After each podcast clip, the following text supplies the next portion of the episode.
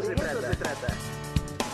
El análisis, la opinión y la información oportuna en la entrevista. De eso se trata.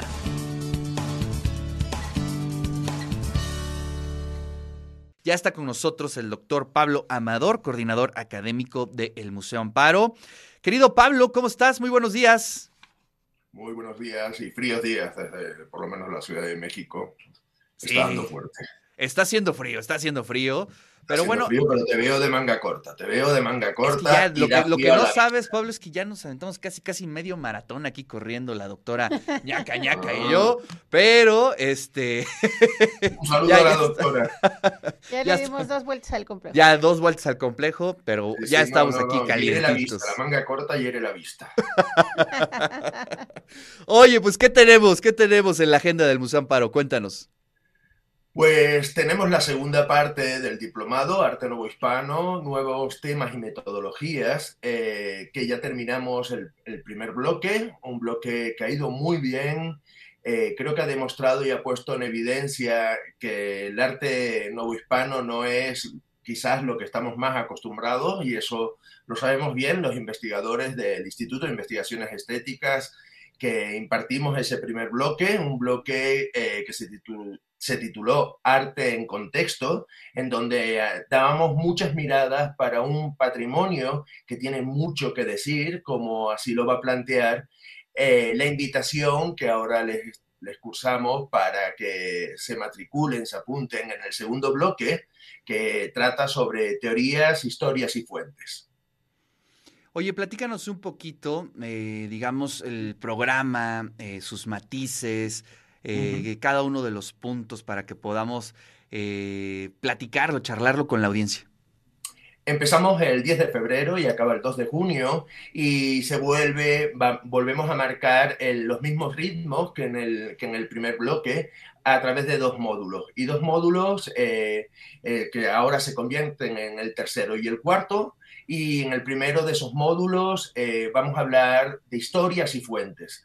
la idea que tanto la doctora Elsa Arroyo Lemus como yo, que somos los coordinadores académicos del curso, planteábamos en, esta, en, este, en este módulo, primer módulo del segundo bloque, era esas miradas, ¿no? Esas nuevas miradas y atraer a la gente y atraer con cosas nuevas. Y nada mejor que hablar para cosas nuevas de, eh, por ejemplo, tener de apertura uno de los nombres capitales actuales de la historia del arte virreinal, que es eh, Rogelio Ruiz Gomar, nuestro amado compañero, que va a hablar de, adicción, de adiciones, de adiciones a las adicciones las mías al arte virreinal, perdón, adiciones a la nómina de, pintores novohispanos. Quizás, y siempre lo hemos dicho, y es algo que discutimos mucho, eh, también la doctora Paula Mues, que es eh, asidua al Museo Amparo, eh, lo hablamos y siempre lo reclamamos, cómo hay que abrir el panorama y hay que descentralizar quizás tendríamos que hablar de Moxie, ¿no? De, de, quitar un poco esas miradas tan clásicas y, como parte de ello, Rogelio lo que nos propone son nuevos artistas y nuevos artistas con nuevas obras que, nos están reclamando su lugar. Y eso habla el panorama de geografías, ampliar las geografías, como potenciar la geografía angelopolitana o potenciar otros centros de producción. Y creo que eso es sumamente interesante, porque todos pensamos siempre en el arte en la Catedral de Puebla, en Villalpando y en todos sus seres queridos.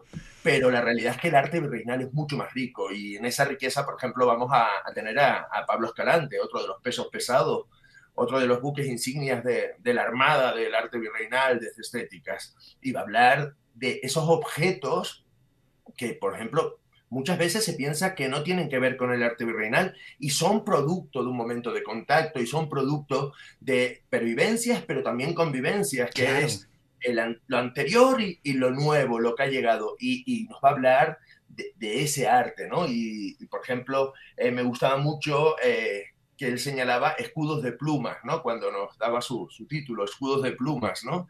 Y pensamos siempre en escudos de pluma el prehispánico, y claro que vienen del prehispánico, pero también tienen una simbología en el, en el hispánico. Y en mi caso, por ejemplo, hablaré, eh, coincidiendo con el año del cierre de la exposición del Museo del Prado de Tornaviaje, hablaré de la valorar, valorar ese arte, o sea, el valor que conlleva que veamos el arte virreinal, que es fundamental entenderlo como arte, que fue el gran, el gran ejercicio que propuso, que propuso el Prado en la exposición el año pasado, y vamos a hablar de ecos, de, ese, de ecos de esa exposición, pero a través de entender nuevas obras y entender cómo ese patrimonio que está fuera de las fronteras de México, ese patrimonio novohispano compartido, y no entremos en polémica de quién pertenece, porque eh, bueno, ahí, nos, pasaremos mucho tiempo, ¿no? Devuélveme el rosario a mi madre y quédate con todo lo demás, pero es que Manolete, Manolete, lo que se da no se...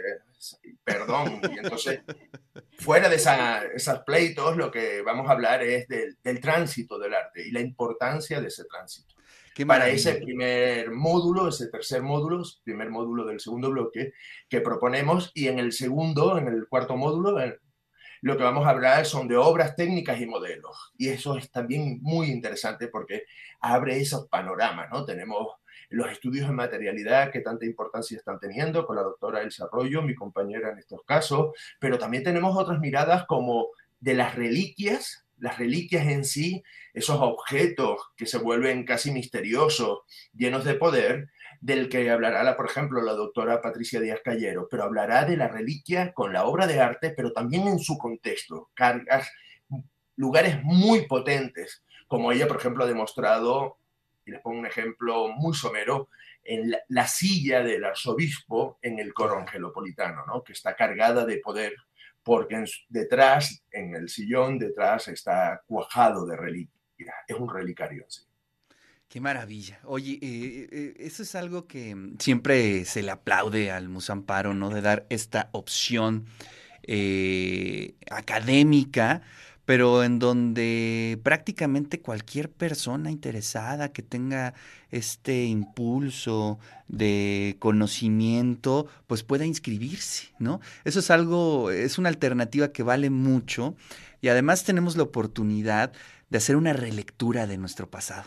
¿no? Siempre hacer una relectura de nuestro pasado nos ubica eh, en un presente distinto, ¿no? Entendemos muchas cosas y nos dejamos a veces también de los lugares comunes, como tú dices, ¿no? Esta historia va más allá de los lugares eh, que podemos apreciar de manera turística, ¿no? Sino vámonos al tema histórico, al tema estético. Y además lo que me encanta es eh, esta atmósfera eh, de los grandes temas que se discutían en esos tiempos y que vemos que, pues, este, pues, en cierta forma no han cambiado mucho, ¿no? Que eso es algo también muy interesante. Y bueno, también. Yo, por ejemplo, en nuestras bici, perdón. sí, algo que también parece interesante es que se brindan las herramientas para acercarse de una manera distinta a estos temas. Es que lo que buscamos es pluralidad. Claro. La historia del arte no es una historia solo de estilos, una historia basariana de autores y obras destacadas, la historia del arte actual y la historia del arte desde, desde a esa historia del arte a la que nos sumamos desde el Instituto de Investigaciones Estéticas y que siempre hemos eh, planteado con el amparo. Y es lo que el amparo siempre nos ha solicitado, esas nuevas miradas. Y si miran el panorama, eh, la agenda ya pasada del amparo siempre estamos como intentando dar esas miradas. Esas miradas eh, lo que le va a demostrar a la gente es la, riqueza, las riquezas que hay y las riquezas a las formas de ver. Entonces también eso es muy generoso y la gente lo entiende como mm, no sabía que se podía mirar esas cosas. ¿no? Claro. Recuerdo por ejemplo, en una de las visitas planteamos, literalmente planteamos cambiar lo habitual, una visita a la catedral, que se hizo presencial pero también digital, eh, porque hay que decir que hemos tenido alumnos de, varios lugares del mundo y muy participativos y eso nos ha estimulado mucho.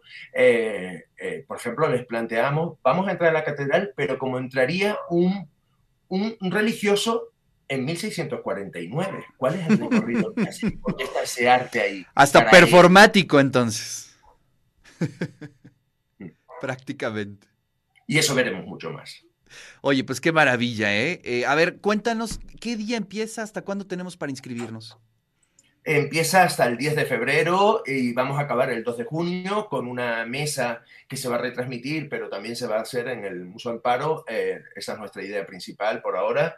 Y eh, lo que vamos a hacer es dividirlo en las dos secciones. Seguimos todos los jueves por la tarde.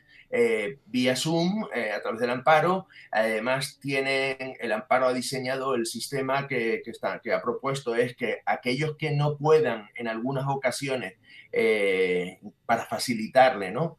Eh, que no puedan estar en eh, ese momento. Al día queda, queda en, el aula virtual, un aula que además se nutre también de documentación y de aportaciones bibliográficas que pueden descargar y sobre eso vamos a trabajar. se ha dicho, lo, lo, volvemos a repetir, siempre le sale a Silvia mejor que a mí, perdón.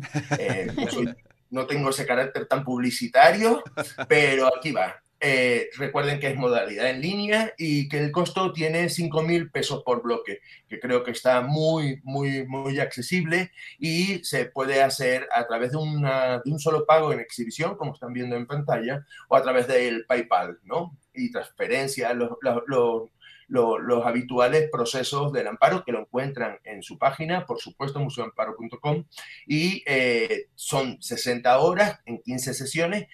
Eh, hay creo que se alarga un poco más las sesiones y tienen una constancia de participación expedida por, eh, desde el punto de vista académico, por el Instituto de Investigaciones Estéticas, junto con el organizador del Museo Amparo. Y, insistimos, está dirigido a, todo el tipo de públicos. Porque bueno, pues ahí nos apartas ya dos lugares. Nos bajamos de los pedestales para, para explicar. Luego, Pablo, que ya la doctora ñaca ñaca y yo en este momento nos vamos a inscribir. Apártanos dos lugarcitos en la tercera fila. Entre la tercera fila. No nos gusta estar hasta adelante, pero ahí estaremos. La tercera fila es la mejor. No estás en primera línea, no estás mirándote todo el mundo y, y tienes la intimidad suficiente. Exacto, exacto. Tú, tú sí sabes.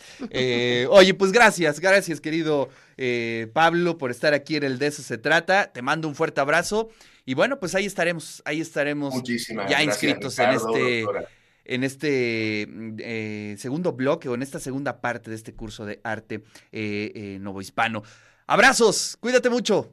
Abrazos, muchísimas gracias y un saludo desde el gélido sur de México, de la Ciudad de México, a todos tus oyentes de, de eso se trata. Doctora Ricardo, un fuerte abrazo.